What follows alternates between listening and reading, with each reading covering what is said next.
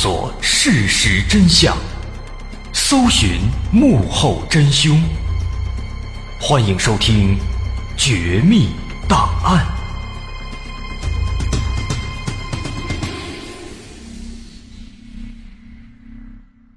还原事实，探索真相，独到的风格，优质的内容，全网首档原创悬疑纪实类音频节目，全网收听第一《绝密档案》。面向全球招商，口播硬广、软性植入、APP 投放，你想不到的我们全都有。关注官方微信蜻蜓 FM 河北，或拨打全宇宙唯一招商热线幺八六三零幺零六六五五。还原事实，探索真相，欢迎收听今天的绝密档案，我是大碗。从大概半年前开始。在网上有一个事儿呢，突然就开始火了。什么事儿呢？说这个泰坦尼克号啊，当年在沉没的时候呢，那船上其实有八个中国人，而且这八个人当中有六个人啊，后来还生还了。但是呢，他们生还之后的遭遇啊，却不禁令人唏嘘。那当时在第一眼看到这个新闻的时候呢，啊，其实说实话啊，在自己心里边没什么感觉。啊，就是知道了哦，原来这个泰坦尼克上面呢还有中国人呢，有八个，而且其中六个人还生还了，啊，就是单纯的知道了这么一个消息，啊，甚至说不知道为什么啊，我这个心里边呢啊还多了一种迷之自豪感，啊，也不知道是从哪来的。但是呢，其实后来深入了解了这个消息之后呢，才发现这个新闻啊，它并不是这么简单，它其实呢还反映了一些很现实、很残酷的问题。啊，让当年的中国人受到了非常大的冤屈。那具体是怎么回事咱今天呢专门网罗了一些相关的资料，那分享给大伙说这个新闻当时在半年之前火起来啊，为什么火的呢？还要从一部纪录片开始说起。在去年二零一七年，有一个英国的年轻人叫阿瑟·琼斯，这是一个小哥。这小哥呢拍了一部纪录片纪录片的名字叫做《The Six》。为什么叫《The Six》？因为它讲述的就是泰坦尼克号上生还的那六个中国人的故事。那当时在拍摄的时候呢，啊，这个英国的这个小哥，他为了真实可信的还原出当年的那段历史，那他分别就走访了当时那六位中国人的后代。详细的了解了他们当年的这个遭遇，所以说当时这部纪录片的消息啊一传出来之后呢，广受好评，啊，很多人都觉得说这个英国小伙子不简单啊，能够把真相给呈现在世人的面前，这是值得赞扬、值得我们尊敬的。何出此言呢？为什么因为这么一部纪录片，人们就大加赞赏呢？因为这一部纪录片里面。他揭露了一段埋藏着丑陋的种族主义、丑陋的歧视的这么一段黑历史。也正因如此呢，才在当时掀起了人们啊都开始关注这八个中国人的当时的那么一片热潮。那这八个中国人，尤其是生还的那六个中国人，他们当时到底经历了什么？到底有什么样的黑历史呢？今天咱们就来说说这个事儿。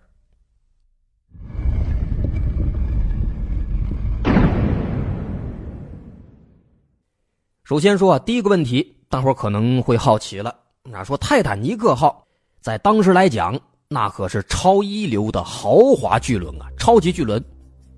而且当时这个泰坦尼克号首航的时候，那是二十世纪初啊，那时候咱们国内是战火四起，草木皆兵，那船上怎么会有中国人呢？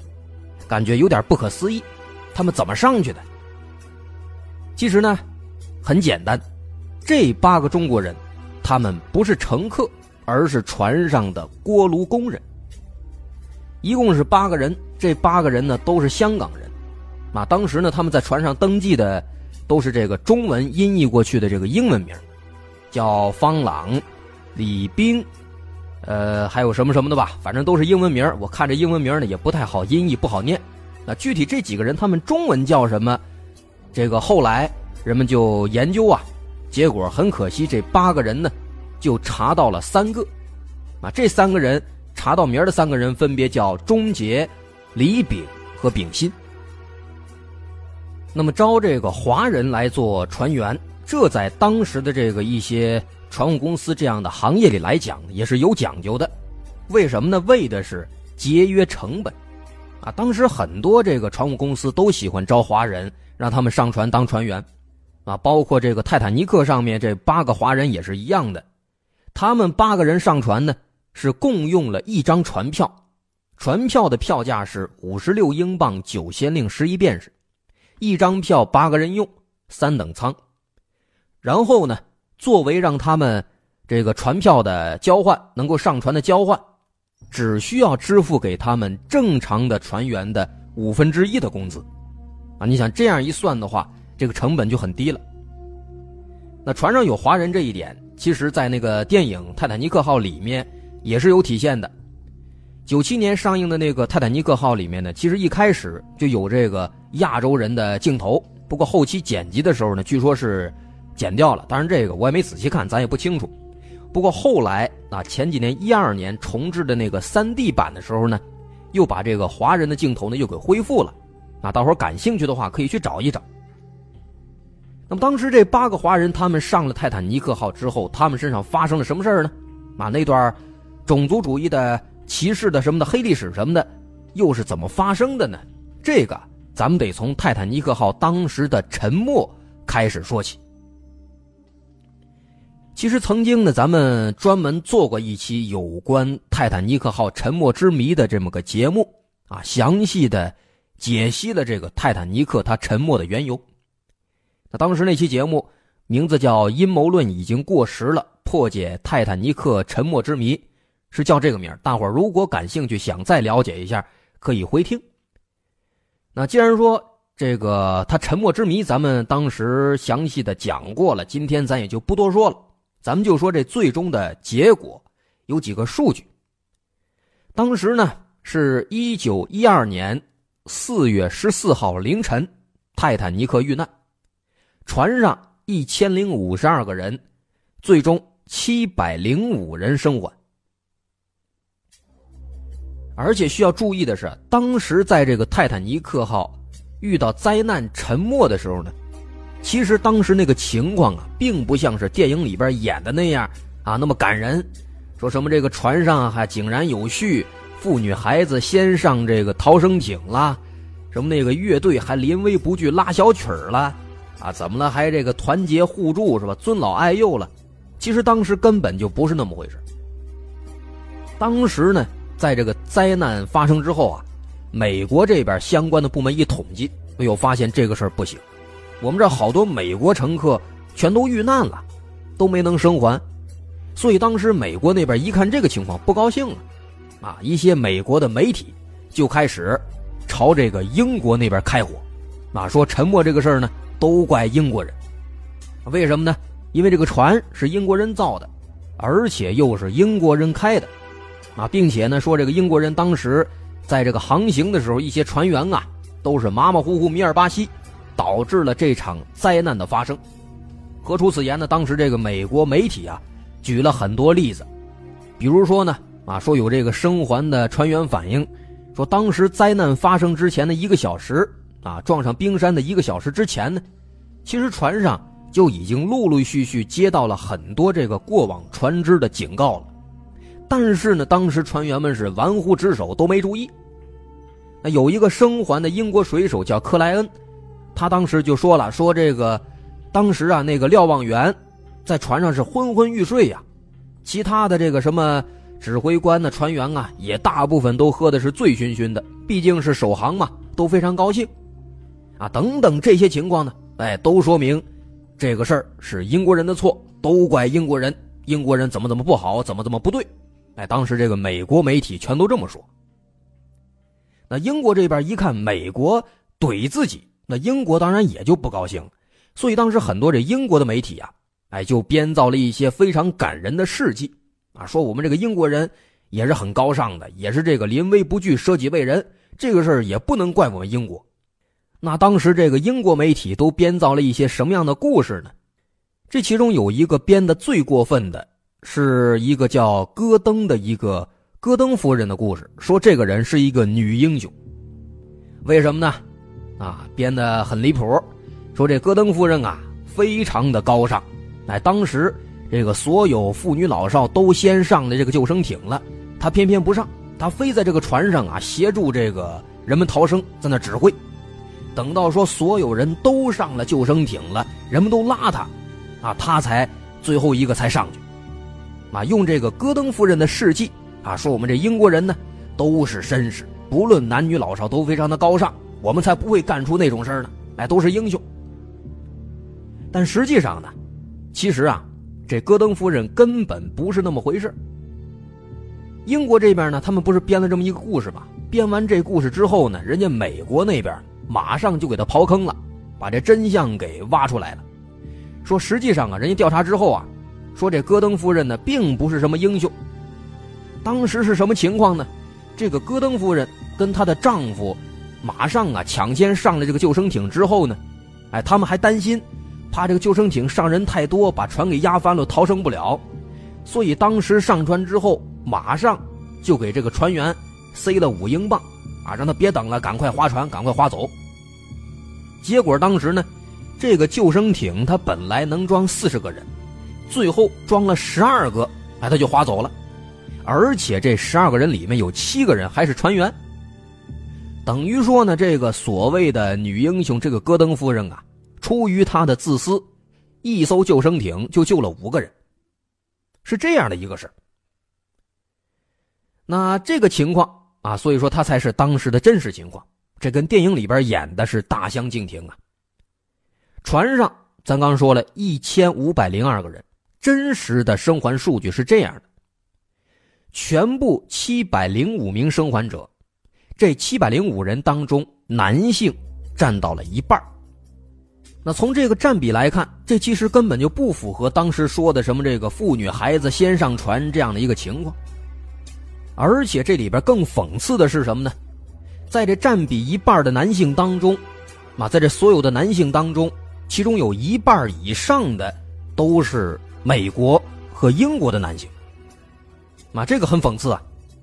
另外，按照这个舱室的档次来看，头等舱生还率是百分之六十二，二等舱是百分之四十八，三等舱的生还率只有百分之二十五。啊，从这个数据来看，很明显，不管是英国媒体还是美国媒体，啊，这两家谁都甭说别人不是。如果再继续这么互相掐、互相揭短最后两家谁都落不了好处。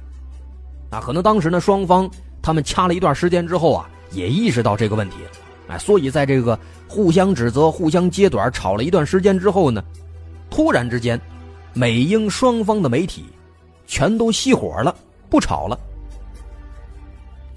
但是啊，不吵归不吵，这个事儿还没完，没过多久。美英双方的媒体突然之间又开始联合起来了，联合起来开始一块宣传鼓吹啊，说这个我们美英人民至死不渝，我们有这个骑士精神，我们都是绅士，我们美英民族的男人才是真正的男人，才是真正的英雄啊，等等等等，开始宣扬这个，啊，一边还解释啊，说其实之前啊，我们这个美英双方呢都没有发生什么恶劣的情况啊，当时说的那个。故事呢都是编造的，不可信，都是造谣，啊开始干这个了。这刚刚这还双方还打仗还互掐呢，还怎么突然就团结一致了呢？这是怎么回事啊？这里边是有内情的，这个内情就关乎到咱们中国人了。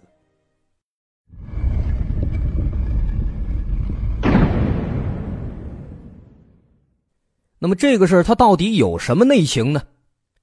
在之前。咱们介绍那个泰坦尼克沉没之谜的那期节目当中，啊，咱们大概说过，说这个泰坦尼克号呢，它是属于一家公司，叫做白星公司。这个白星公司它的所属人是谁呢？是美国的摩根财团。摩根财团的势力非常大，那当时这个摩根财团对美国媒体抹黑指责英国人这个事儿呢，就非常不满。而且不只是摩根财团，另外其他的一些大财团也都很不认同这个行为，为什么呢？说白了，其实很简单，因为他们的很多产业都是和英国人那边有利益来往的，美英之间产生矛盾，对他们没有任何好处。啊，英国那边呢，其实也是同理。所以说，当时在这种种因素之下吧，美英双方的媒体啊，互相对掐了一段时间之后呢，就全都停止了，然后来了一个大变脸，不对骂了，改成互相合作，啊，一起鼓吹他们这个民族优秀、优秀的品质什么的。但是这时候啊，他们就会遇到一个问题，这种这个自吹自擂是吧？如果说想让人们相信，因为刚才毕竟还互相揭短、互相吵了吗？那现在忽然又开始合作自吹了，这种行为想让人们相信的话呢，就必须要有一个反面教材，或者说有一个参照物作为对比。那当时啊，种族主义盛行啊，像这个美国、英国，因为他们国家厉害啊。就看不起很多其他国家的民族，最典型的啊，看不起黑人，这咱都知道。再有像是爱尔兰人、意大利人、咱们中国人等等，他们也都看不起。所以当时他们就直接把这个矛头指向了这伙人。首先，这个黑人，咱不用多说了，多少年了，一直欺负黑人。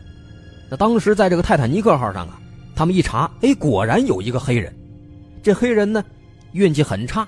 沉船的时候就死了，那死了正好啊。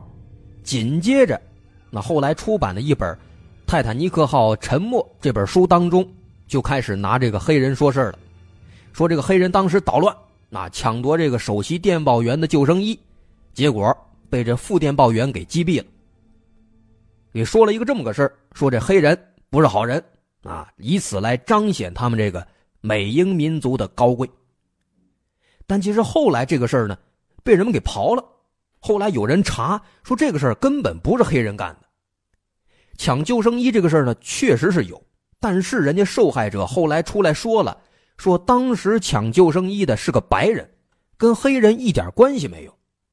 啊，所以说很明显，这个说法啊暴露了，完全是杜撰的。啊，那既然说黑人没法让他背锅了，那怎么办？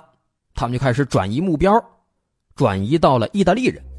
那意大利人当时也经常被他们黑，所以当时紧接着这个《纽约时报》就有一个报道，说这个三等舱的乘客们呢，很多都素质特别差，包括其中有三个意大利人，因为一直捣乱，被这个船夫用手枪击毙了。甚至后来呢，他们还找了一个证人，泰坦尼克号的五副叫诺维，让他来作证。这诺维说说当时这个意大利人呢。眼里都是全都冒出凶光，跟一群这个狼狗一样，时刻准备从这个船舱里面跳到救生艇里，啊，就这么说人家意大利人。但当时人家意大利呢，也是列强之一，啊，他们知道这个事之后，他们也不高兴。那当时马上，这个意大利的相关的负责人就找到了这个出来作证的这个五副这个诺维，让他为自己的话负责。这诺维一看，马上就吓坏了，哎，马上就改口，说那番话呢，其实啊是自己猜的，啊，当时情况很乱，根本看不出来谁是谁，所以当时呢自己就那么随口一说，啊，不要太在意。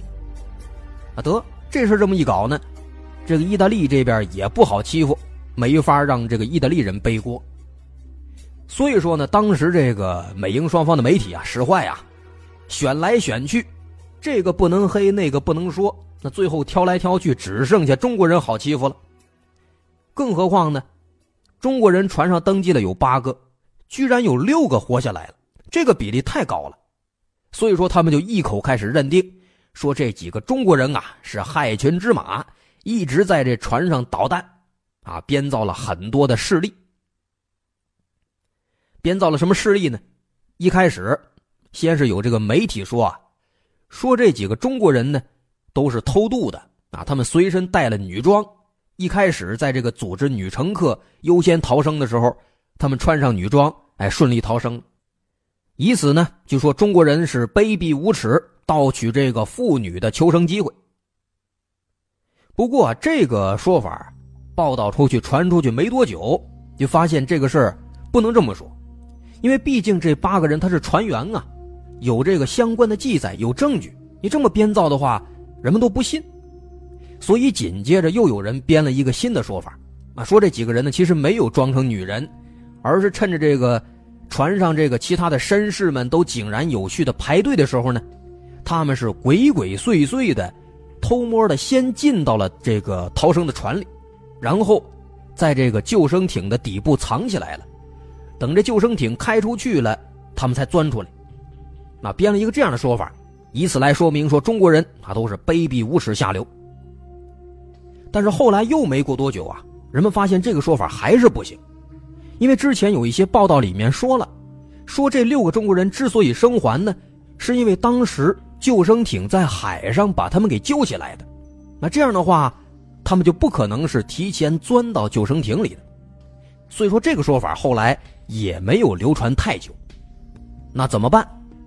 于是乎，这些媒体们又编造了一种新的说法。那说这些中国人呢，不礼貌，没素质。那，他们为了这个赶紧逃生啊，直接从甲板上就跳到了救生艇里，导致很多女乘客被踩伤了。这个很多女乘客被踩伤这个事儿呢，哎，倒是真有。但是呢，当时跳进救生艇的不是中国人。而是美国的两个富翁，分别叫斯腾格尔，还有所罗门这两个人。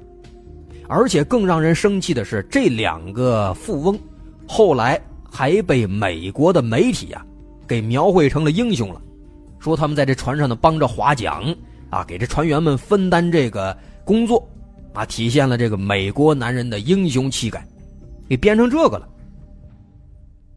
所以说。这一系列的这个编造谣言，就一直在抹黑中国人，把这六个中国人给搞成了一个大反派这样的一个形象。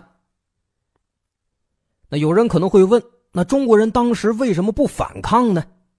这个很简单，那当时咱们中国国力本来就很弱呀，正好当时国内又赶上这个辛亥革命，都自顾不暇呢，根本就没有时间去顾及这一些外面的消息，啊，所以说当时。这个美英的媒体啊，没有任何顾忌，开始肆意的对中国人进行抹黑。啊，倒也不是说没有其他的一些正义人士，那当时跟这些中国人一起打工、一起工作的那些船员们呢，都可以出来证明。但是啊，还没轮得到他们发声，那个白星公司就把这些船员们全都给软禁了，啊，让他们没有机会再去透露这个真实的情况。所以说，最终啊，在这一番番的抹黑之后，这六名死里逃生的中国人，就成了证明中国人都不守规矩、都奸诈狡猾的证据了，成了劣等民族的象征了。也正因如此，从这时候开始，中国人开始了长达几十年的背锅之旅。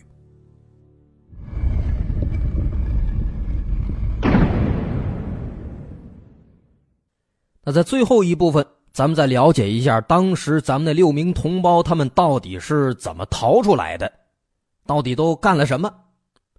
其实呢，咱们都知道，咱们当时并没有捣乱。当时在这个出事之后啊，船员们是优先通知了一等舱，让这个一等舱先准备逃生，然后通知二等舱。所以说，一开始这个三等舱的人呢，并不知道船要沉了。就算说他们知道了。当时他们也逃不出去，因为三等舱的门一开始都是被锁住的，人们都出不来。直到说后来过了很长时间之后，这个三等舱的门才被打开。啊，这个时候三等舱的人全都蜂拥而出。但是在这个时候呢，他们出来之后啊，发现很多救生艇已经被放下水逃走了。啊，虽然说船上这时候还剩下了少数那么几艘救生艇，但是呢，不允许他们上。让那些还没有上船的一等舱和二等舱的人，让他们先给上去，然后最后了才轮到他们这些三等舱的乘客。那就在人们都在那争执的时候呢，哎，有五个中国人就发现，在这个船的甲板上呢，有一条这个救生艇破了坏了。那因为船破了，船坏了，没人用，所以就扔那儿了，没人管。不过呢，虽然说这个船是破了，不能划了。但是说好歹它是个玩意儿啊，放在水里能浮起来，所以说当时这五个中国人就齐心协力，把这条不能用的小船一起给扔到了大海里，然后他们再跳进海里，五个人抱着这艘船在海上漂浮。那后来他们漂着漂着，正好就遇到了一艘救生艇，哎，结果就被这救生艇的人给救起来了。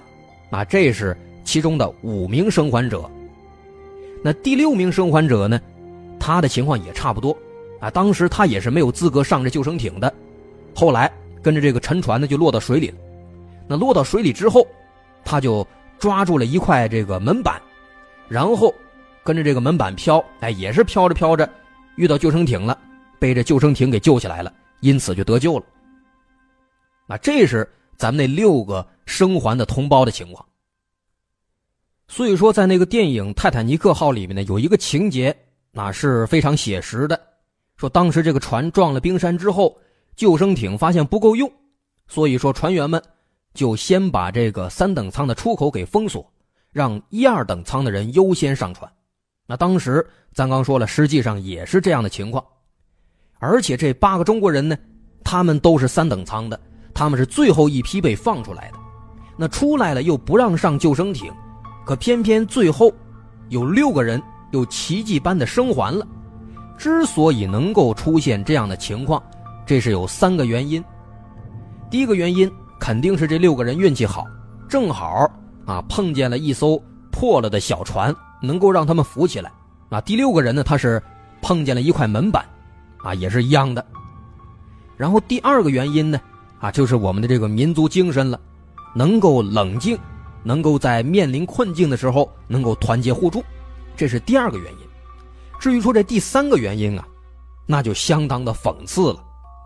刚才呢，咱们也透露了，当时在逃生的时候啊，其实有很多像咱刚说的那个戈登夫人一样的人，他们上船了，为了自己的安全，催促赶紧开船。